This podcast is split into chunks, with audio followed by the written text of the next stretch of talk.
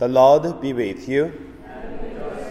A reading from the Holy Gospel according to Luke. Jesus' mother and his brothers came to him, but they could not reach him because of the crowd. And he was told, Your mother and your brothers are standing outside, wanting to see you.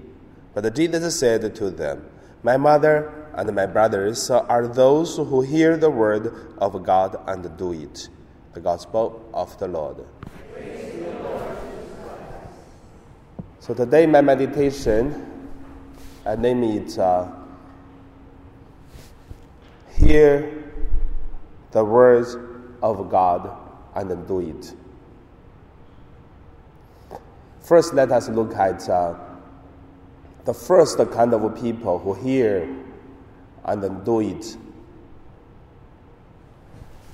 In the creation of God, everything come from God. And also everything hear the voice of God.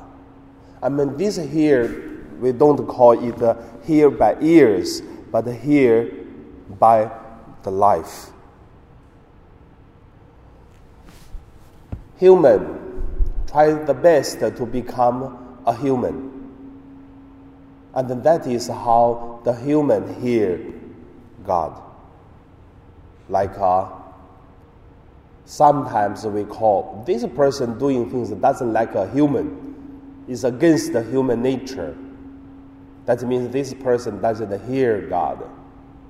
Same, an animal live as an animal's life. And this is also hear of God. And also, like the trees, the mountains, the oceans, for whatever the things, they live out their life. We also say, oh, this ocean have how many thousand years, or this plant have how many thousand years, or this tree have how many years and then they grow up their life. That is the way they hear the Lord which created them. So, do it. When one human have the calling from God to live up the life of a human, and that is uh, do it. After they hear God and do it once the person do not do as a human way, and that means the person not hear, not do it. Then we come to the second point. The second kind of uh, hear God and do it. I would call that is uh, with the religious uh, practice. Everyone following Jesus hear Jesus teaching and then try to do it. But also we can see there are 12 disciples. Not everyone hear, or not, not everyone fully hear what Jesus teach. And also not everyone do what Jesus taught them. In the beginning of the church, like that already. Later on, the 12 disciples, one lost, Judas Iscariot, and Matthias was the one replaced. Still make fulfill of the 12 disciples. Also, I would say, even that Jesus' resurrection, ascension to heaven, and also the Holy Spirit came, and then the 12 disciples still hear and then do it what Jesus told them to go to the whole world, proclaim the good news, baptize people in Jesus' name. That's what they hear. And also they tried to do. But also, I want to say, they also have their partly not hear, not to do it. For example, very simple example, Peter. Peter hear God's voice and to do the mission to the Gentiles in the beginning. Then later on, when the elders from Jerusalem come to Antioch church, Peter was with the Gentiles smoothly, no problem. They are very good. They accepted already, not the Jews. But as soon as the elders come from the Jerusalem, and then Peter feel scared, the people will say, oh, you see, he is uh, with the Gentiles, not with the Jews. And then Peter started to stop to communicate with these uh, Gentiles. That make uh, St. Paul, at that time he's not a saint yet because not died yet. Paul blamed him, said, Why you hiding yourself from the Gentiles? Don't you hear the voice from God, from Jesus? You're going to proclaim the good news to all the people until end of the um, until end of the earth. And you have been done already. Why you started to uh, started to hide yourself, escape from this, just because of the people from Jerusalem? And also, the church history look at for the 2000 years, there are always the church doing what Jesus taught us. The church hear the God's voice and then do it. But also sometimes the church did not do it or did not hear it. Today, the same. We are the bishop, the priest, also hear, also do it. But sometimes doesn't hear, doesn't do it.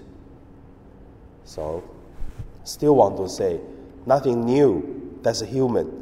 And also that is the way everyone supposed to hear God and then do it.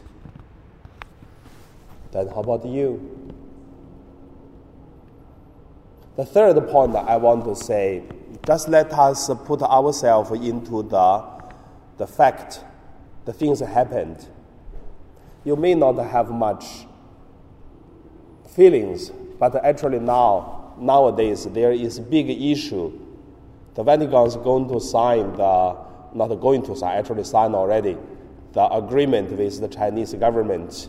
And now, both from the Vatican, and from the Chinese government, and then to report to the whole world, they have agreement to elected the bishops things and make a lot of priests and the bishop very, very upset for what the Vatican did because the Chinese government persecuted so many Catholics, religious in mainland China, and now you're going to make agreement. It seems you support this communist. And then some other to say, if like that, why we have to do this? I mean, if you try to read the news, you can see now it's fighting. And also, there are other more. For example, some bishops, which is uh, very bad. I mean, quotation, very bad uh, in the view of uh, uh, the Catholics in mainland China. And they have wife, they have children, and now the Pope accepted them to be the bishop because the government forced the church to accept. And then, like these kind of things make people also angry. And also, the things happen in U.S., in in German, the the priest abuse the, the, the children and then make the people feel angry. Uh, yeah, sometimes I also hear the complaints from our parish, uh, Father Joseph, this or that, and also feel bad. I know. But however, what I want to say is all of us, whatever human, whatever Catholics, whatever priest, whatever bishop, whatever in the whole world or in one parish, in one diocese, we are all have the same spirit, which is we have to hear God and do it. Even the Pope, even the whole church. But doesn't mean the things going on, the things do it is bad. No. Because when we only look at the policy things, when we only look at the rules, when we only look at uh, this good or bad, then we will feel very angry. We feel, why like that? But I want to say, when the people look at and saying things, have to also to do one thing is hear the God and then do it. I mean, that is the beginning. And those, also that is the solutions for the, for the problem. So I hear the people from mainland China, the priest from the underground church said, Oh, how could the church do this kind of things? And then that or that. As the end, I tell them, look, come back to the faith, come back to the religions, and we will get the solutions. And then same, when we feel angry, when we feel difficulties, we may feel we do not understand at all, then also come back to the faith, come to, back to everyone have to give the talent which is God gave to us one day and let God do, do it. If not, we will see in this world so dark, no light. There are so problems, there's no hope. But I want to say, Jesus told us already the same. The one who is my brother and then mother and then brothers, those who hear and then do it. So even the bishop have to go to do the same to God to say, how did he hear and also do it.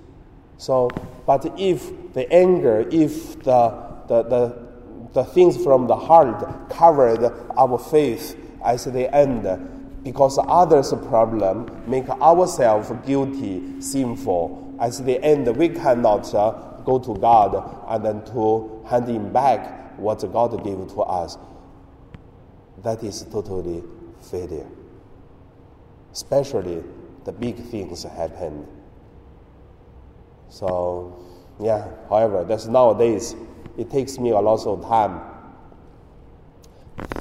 to communicate with uh, different uh, priests, parishioners, bishops.